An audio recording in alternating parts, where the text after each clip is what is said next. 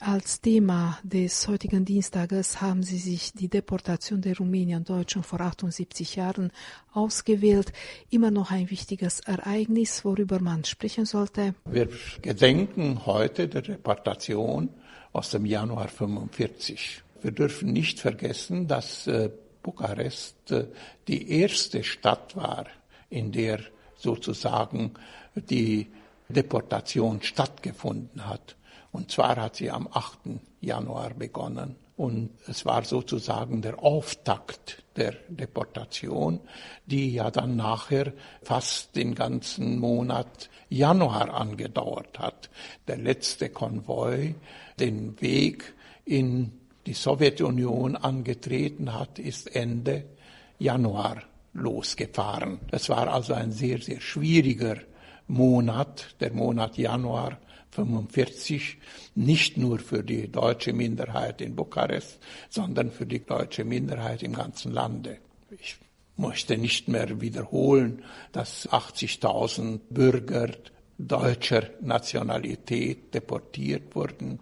In Bukarest äh, schwankt die Zahl zwischen 6.000 und 8.000. Das ist natürlich sehr, sehr schwerwiegend gewesen und eine große Zahl von Familien betroffen, dass die Deportation nicht einfach war und vor allen Dingen das äh, Schlimme an der Deportation ist, dass die Leute nicht wussten, wohin, wie lange und ob sie überhaupt noch zurückkehren. Das waren natürlich schwerwiegende Fragen. Ich glaube, wenn auch die Deportation stattfinden musste, wenn wir das in Anführungsstrichlein nehmen, weil es so von den Sowjets verlangt wurde, wäre es vielleicht etwas erleichternder gewesen, wenn man von Anfang an gesagt hätte, ihr müsst jetzt fünf Jahre in ein Arbeitslager. Das wäre sicher für viele der Betroffenen etwas, etwas beruhigender gewesen, wie im Januar 45 der Fall war. Herr Fabricius, leben noch Personen, die deportiert worden sind? Wir können die Zahl der Betroffenen an Fingern zählen. Es sind noch ganz wenige, denn wenn wir denken, es sind 78 Jahre vergangen. Der jüngste, der in die Deportation kam, war, sagen wir nach der Aushebungsstatistik, 18 Jahre älter. Ja, 78 plus 18 gibt eine schöne Zahl.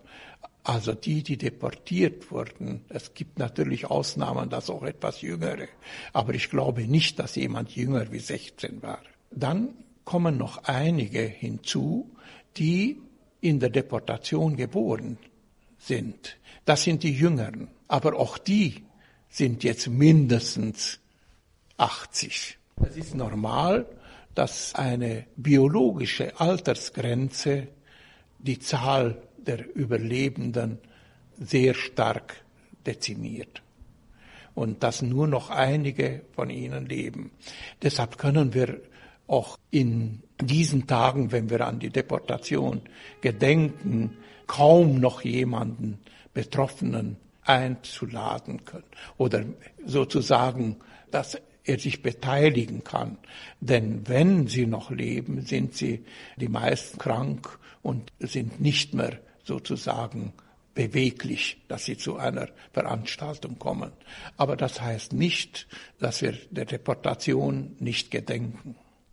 Das ist eine Sache, die wir auch noch viele Jahre weiter beibehalten werden, damit auch die jüngere Generation erfährt, was damals passiert ist und dass sich so etwas nicht mehr wiederholt. Wir können verzeihen, können aber nicht vergessen. Für die Veranstaltung von heute haben Sie auch etwas Besonderes vorbereitet. Wovon ist die Rede? Das Forum hat einen Katalog einer sehr, sehr interessanten Ausstellung von Irmgard Sedler gedruckt und übersetzt. Es ist ein Buch, das heißt Skoro d'Amoy, Hoffnung und Verzweiflung ist der deutsche Titel.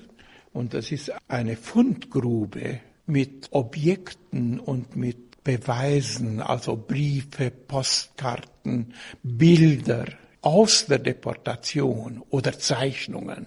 Wir wissen, keiner hat in die Deportation einen Fotoapparat mitgenommen.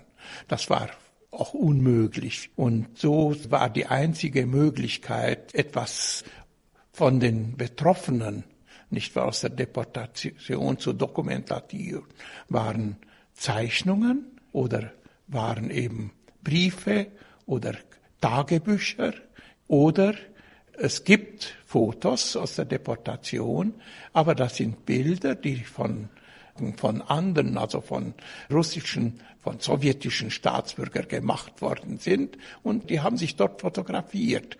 Aber ich weiß nicht, dass jemand einen Fotoapparat mitnehmen konnte und auch nachher entwickelte Bilder sozusagen aus der Deportation selbst mitgebracht hat. Außerdem sind in dieser Ausstellung Objekte aus der Deportation, also Kleidung kleine Gegenstände wie Teller oder Besteck oder ein Löffel oder auch eine Kanne oder auch sonst andere Objekte, die in der Deportation entstanden sind.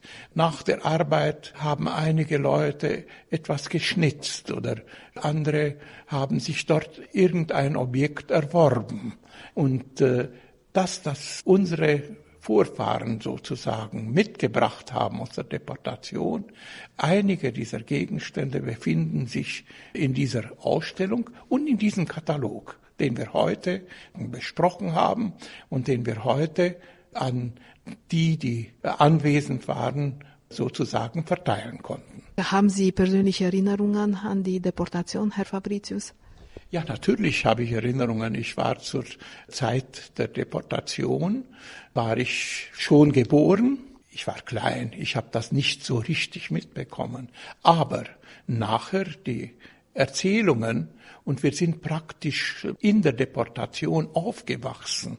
Wir haben es dann von Familiengesprächen erfahren, dass der zurückgekommen ist oder andere zurückgekommen ist.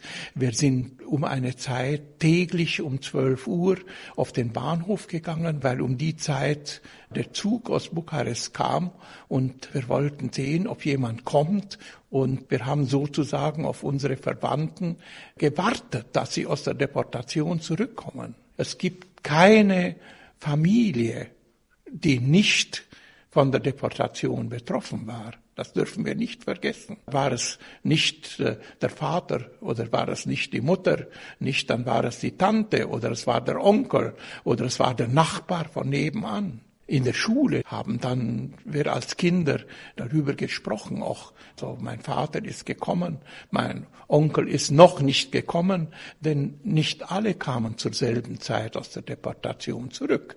Einige waren zwei Jahre deportiert, in der Regel waren es fünf. Konnte man damals über dieses Thema sprechen oder hatten ja die Menschen Angst? Erstens einmal nicht war die Ankunft. Viele wurden überhaupt nicht mehr erkannt. Und die Integration war nicht einfach.